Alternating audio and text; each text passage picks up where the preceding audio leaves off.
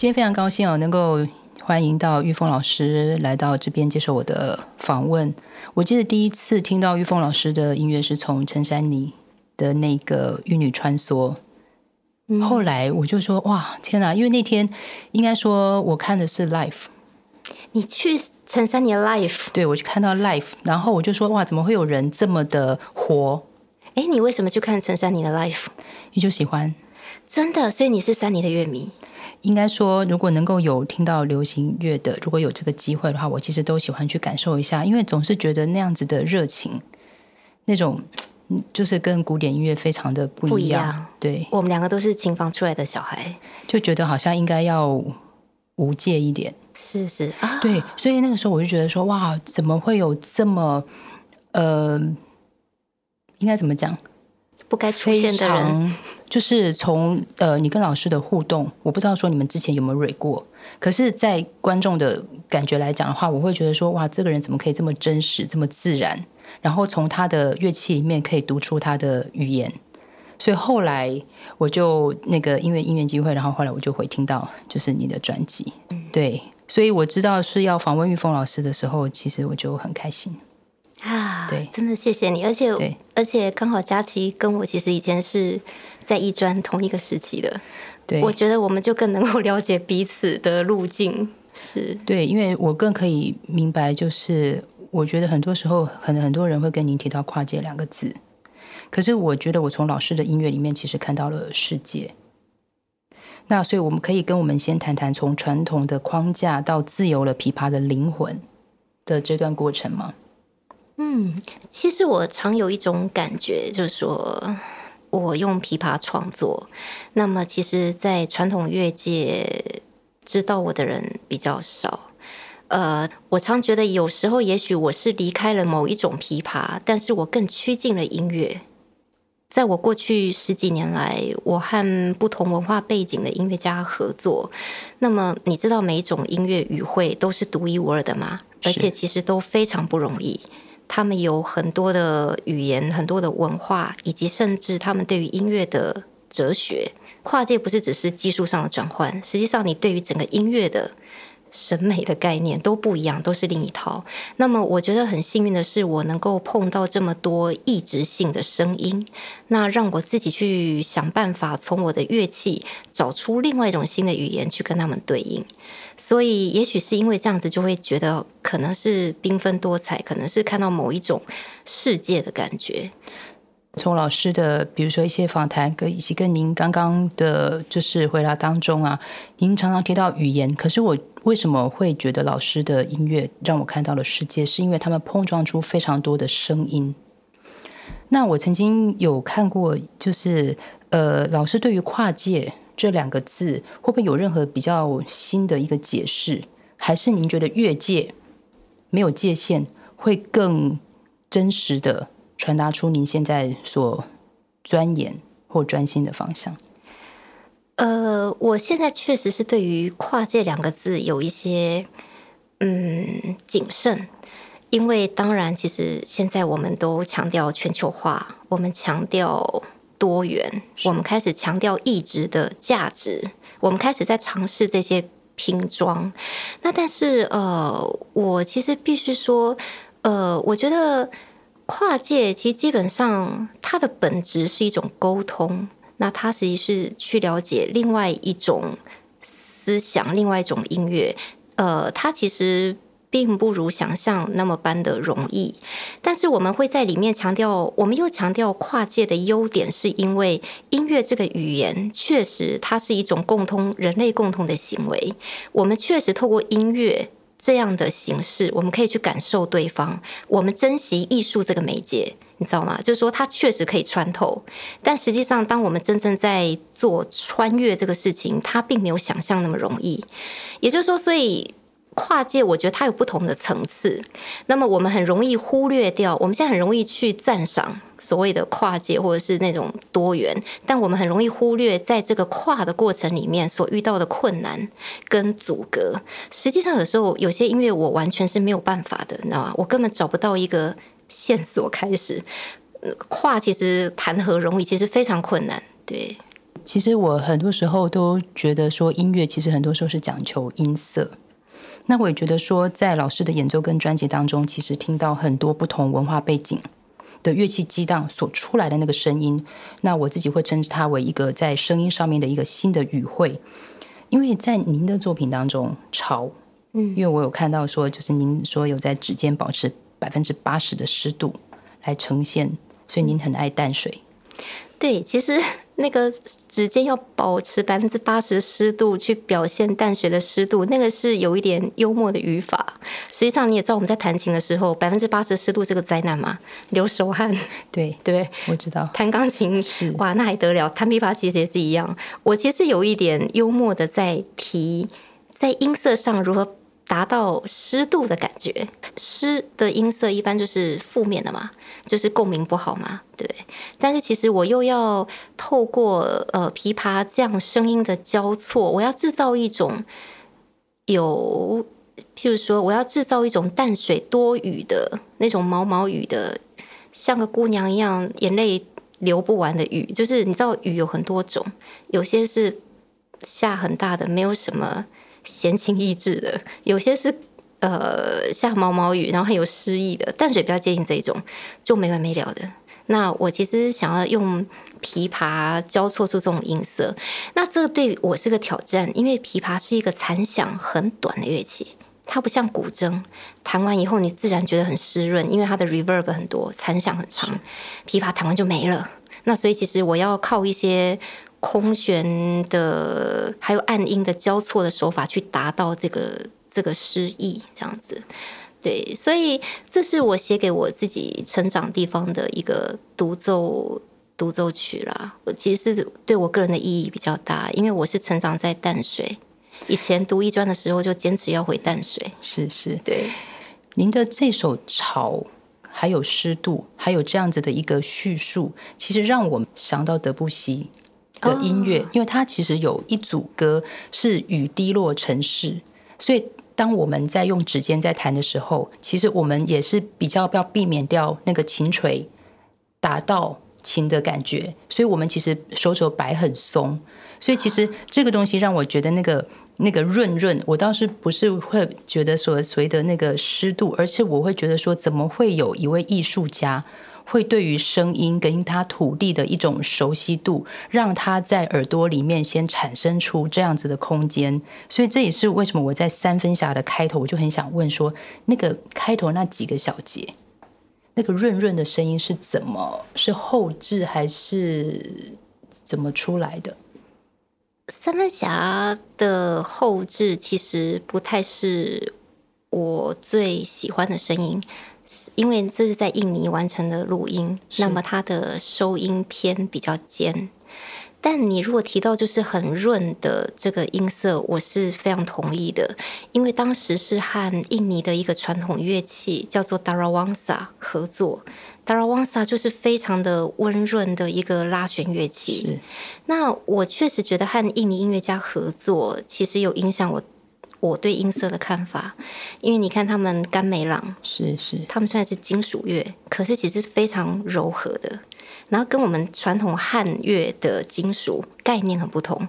传统的汉乐比较是一种功能性的，就是要聚集人的，所以锣嘛敲锣打鼓，它的频率比较高，音比较下的比较直接，哐哐哐哐唱，你知道吗？就是那种断的直接。但是在印尼的甘美朗的铜锣乐器，他们的铜锣文化的美学，声音完全是另外一套，非常柔软，非常舒服，一点都不尖锐刺耳。那我觉得我跟印尼音乐家合作，有一点点影响到我对声音的美感，所以在下指落弦，我确实觉得我是有被影响到的。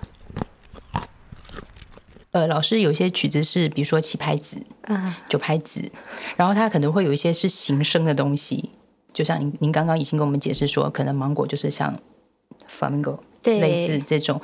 那但是我就想要说，它会不会还有可能会有一些，就因为你们每次那个曲名暗喻，对暗喻很多很多种，我觉得说它那种从思绪当中出来的声音，跟那种，我确实是喜欢在曲名上下功夫。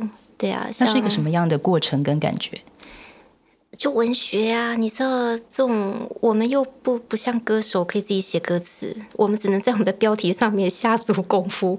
所以像你提到的九拍子，实际上九拍子那曲子的全名是九拍子杜鹃彻夜不眠。那九拍子是三嘛？杜鹃彻夜不眠二二二。实际上我这个曲子的节奏就是三加二加二加二。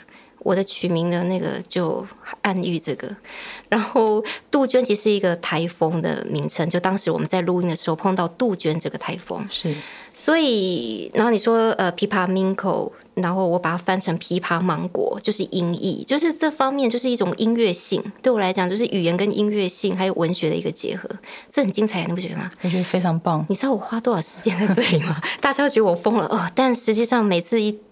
讲到取名，取名里面所能够带出来的想象跟暗喻，我乐此不疲，真的。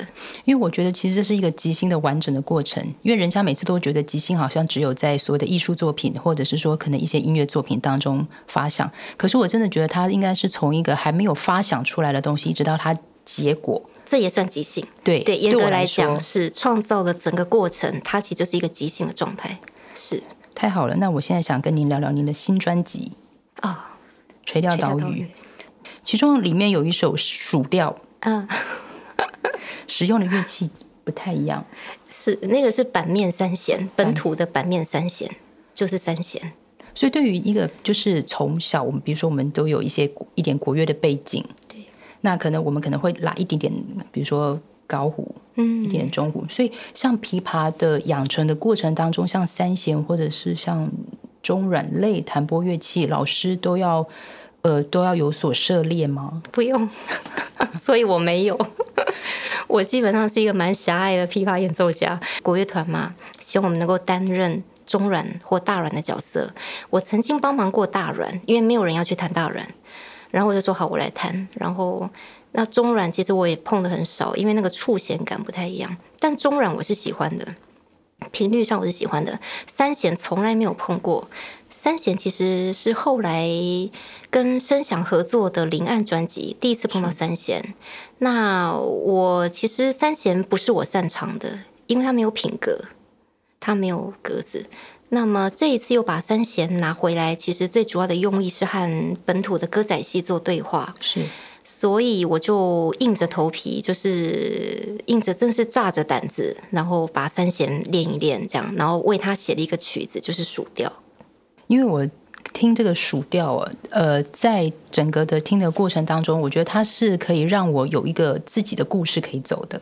嗯，那所以您当初这个蜀调，呃，从乐器当中来说的话，这个跟第一张的蓝调的冲绳妈妈，嗯，在选择乐器上面有任何的关联吗？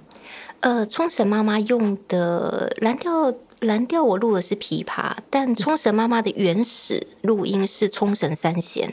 对，就是好像我记得好像是有三，曾经也是有录过吗？就是。呃，一个是陈思明老师，一个是您，对，然后中间那个冲应该是冲绳三弦，也是应该是另外我弹的，也是你弹的，是我弹的，好，所以你就知道我有多大胆。对，呃呃，冲绳妈妈曾经录过冲绳三弦的版本，那么它跟蜀调，蜀调是台湾本土的三弦，音乐上没有特别的脉络，对，其实不太一样，但确实这两个地方其实都有三弦这个乐器。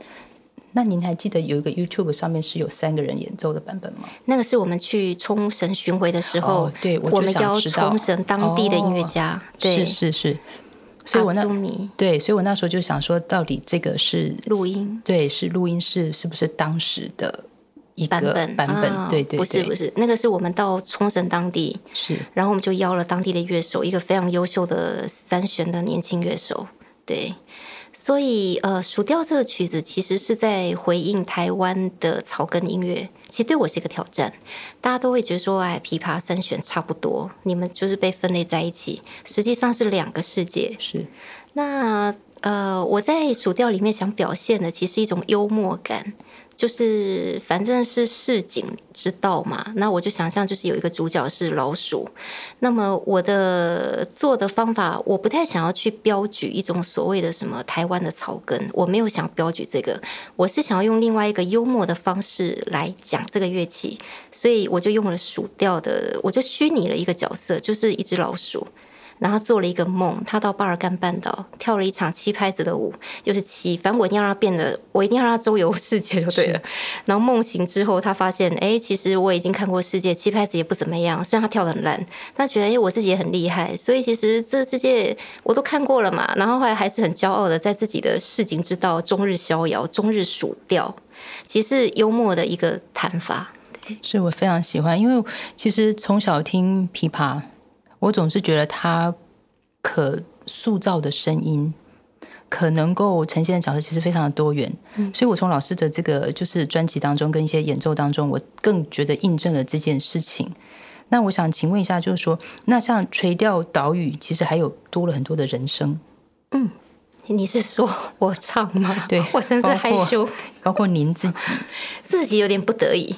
当时是这样的，就是实际上是我们那时候在编曲的时候，我本来并没有要唱，但当时在编曲上并没有太多新的弹法，所以我就直接跟 David 说，这段我们两个就有一点吟唱对唱。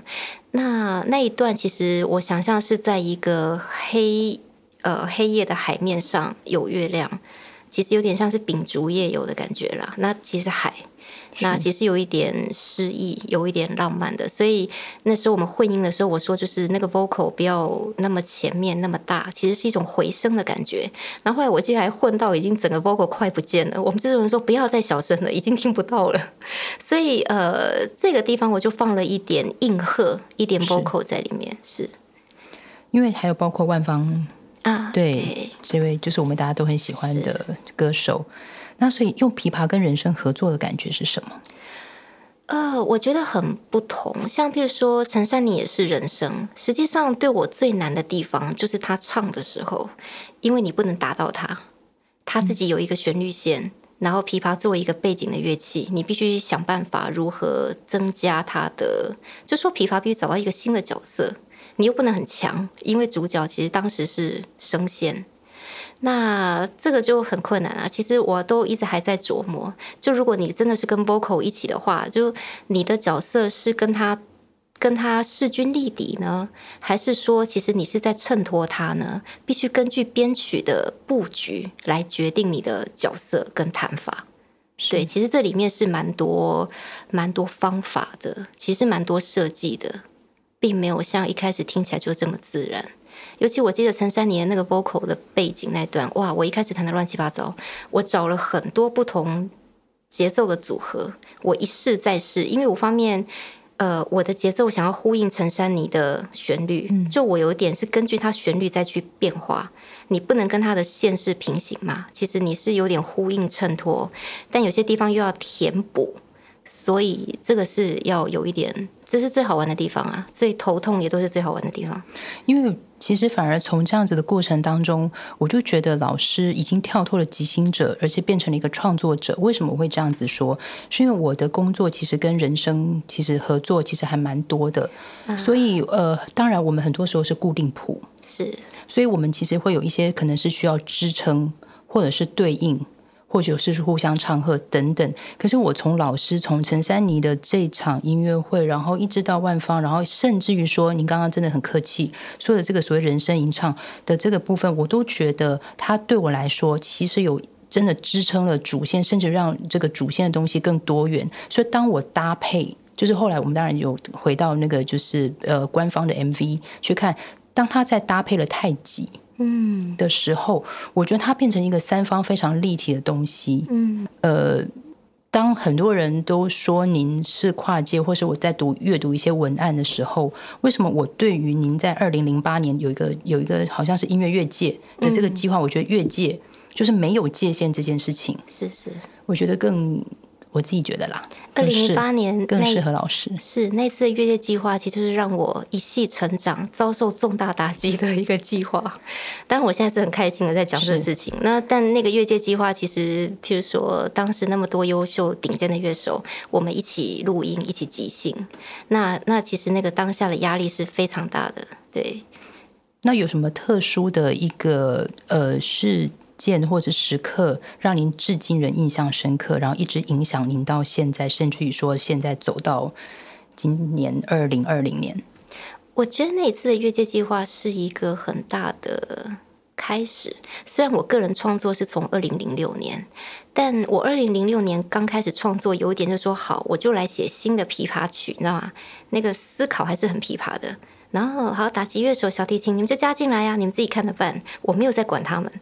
但是二零零八年那个越界计划是必须，呃呃，大概是九位音乐家，然后每一位音乐家必须自己找到自己的角色，是那那个挑战就更大，是所以那一次的合作其实影响我很深远，就是非常可怕。呃，在在当下要跟他们一起即兴录音。呃，我必须讲，就是说，很多传统的训练，其实在这一刻才开始发挥它的价值。我们其实学传统这么多东西，我们经营在里面这么多的文化跟美学，实际上它只是一个开始。很多人会觉得说，哦，这就是结束、封存，然后就放在博物馆。其实不是的，其实必须把你丢到那个陌生的时刻，然后让你自己。产生一些，就像你讲，创造一些东西，其实那个才是一个开始。我觉得传统应该是从这里开始。就像您刚刚说，传统其实，在我们就是以学古典钢琴人来讲的话，我们称之为基本功。我也是觉得说，基本功多扎实，它其实能够跳高跳远，看到的世界是更多的。是是是，对。所以在二零二一年的踢法，您的主创计划《百度》之外，其实文案中有一句哦。展现琵琶的混血性格，但是你知道，我觉得您的音乐跟演奏，我还是觉得是有一直都有一个原创性，这是我一直都觉得的，就是它不是一个所谓的外在什么，就是就像您说的传统，跟我刚刚所说的基本功，它那个根是扎扎实实的扎在您的个性、您的思维，跟您就是对我来说是没有人可以去框架你的。原创的东西，所以我想请问您，您觉得您是一位创作者，还是一位诠释者？我觉得你这个问题非常厉害，我很喜欢这个问题。我觉得你前面提到的，就是说，呃，原创跟混血性格。我认为我的原创的基底来自于这个混血性格。如果今天我是一个很纯粹的，我不是一个混血的的乐器，琵琶是混血乐器，我觉得我不可能有这样的开展，因为确实琵琶本身是一个。是一个外来者，他是后来传进来的。他大手大脚，他不像古琴或者是南管这样优雅，有一个很完整的体系。它真的就是大手大脚一个外来者，然后谈谈你们中原的传统乐曲，后来就定居下来了，然后就变成你们自自家人。那我觉得我的原创确实是在这种混血性格里面被支持的，在琵琶的世界这样做是可以的。今天如果我是换成南管或者是古琴，甚至是另外一个音乐更纯粹的系统，我觉得会那会更更难，挑战更大。但琵琶基本上这样做，不管你喜不喜欢，基本上你是 OK，可以这样大手大脚的走路，用你自己的方式说话。所以我觉得混血性格是是支撑这个原创的来源。然后我是一个诠释者还是创作者？其实我想过很多次这个问题。因为在呃国乐古典的训练里面，我们被训练成一个诠释者。那么，但是后来我们做很多的即兴，甚至于我们开始制作自己的 CD，你开始有一个概念，这个每一件事情，甚至到曲目，这都是一个创作者你自己要要涵盖的。那我其实必须说，我觉得很幸运的是，我两个都是我。我必须说，我到现在我才比较明白什么是创作者跟诠释者。诠释者，呃，这这个事情有一点像，是说创作者，我觉得有一点像是盖房子，然后诠释者有点就告诉你在房子里面该怎么摆，该怎么住，或者说创作者有点像是画给你一座山，诠释者是告诉你说山路该怎么走。诠释其实你也知道，像弹钢琴，其实是一个指认的是你对音乐的见地、高下有云泥之别。如果真的，我觉得诠释者也非常困难，因为其实你真的有见地的诠释，那个是很了不起的，那个也是一个创造，那也是一个发现。我应该这样讲，诠释者也很需要发现，但创造者他其实要做的事情是更根本的，他基本上就是发明这个东西，是发明这个东西，诠释者必须去发现这个发明有多伟大。我想这两个事情大概是这样。我觉得我两个都是，我觉得我也看到这个东西，所以我常常会从呃老师的音乐当中，有时候我都觉得中间总是有个奥秘。我觉得这个奥秘是您可能要以您的年岁，渐渐渐渐的去为您的听众，甚至于说身为乐迷 的我，一点一点的去解开的。因为我觉得这个是我们很多时候呃陪着您，或是您陪着我们大家一起去探索。您的路，这也是为什么我觉得，呃，音乐跟人是如此有温度跟珍贵的。所以最后，因为我们都很期待您的音乐会，谢谢。可不可以请您为我们介绍一下明年大家都很期待的这件事——百度之外？明年的百度之外，对我是一个蛮大的挑战，因为即使呢是我前十年的一个。计划我已经做了这么久，实际上我们在碰到乐手的时候都还是很不一样的。我没有办法预测他们现在可以给我什么东西，我也没有办法预测我会给他们什么东西。基本上我会觉得这个其实还是一种老朋友在重新见面、重新互相接收吐纳的过程。那么我觉得我能够，呃，我必须说，就是说第一个。我不是传统乐界定义的那种琵琶演奏家，也就是说，传统乐界会认为，所谓一个琵琶演奏家就是要把十面埋伏或者是霸王卸甲这种东西演绎的很完美。那我其实觉得我已经，我对音乐其实有一个新的看法，或甚至说我对琵琶有一个新的需求。我觉得在这个领域能够给我的东西更多，也就是说，我用琵琶，它是一个。它其实是一个帮助我创造音乐的乐器，它不是只是在重复博物馆该看到的东西。我不太能够保证大家会听到什么东西，但一定会看到我带着琵琶奋战到底，就是如何跟全世界的音乐家一起再重新的演绎这些创作曲。是我希望能够带来一些很意想不到的碰撞的火花。很多时候在表演艺术，我们都说，其实很多时候感动的并不是同行。嗯，感动的其实最外围的人，希望我也相信，就是老师明年音乐会会给我们一个非常创新的思维，是比现在今天我们在访谈时候的钟玉峰老师还要再更新、更创新的人。谢谢，谢谢佳琪，我是徐佳琪，这里是播客花生，下次见。播客花生是由两厅院赞助播出 to Go 特别企划。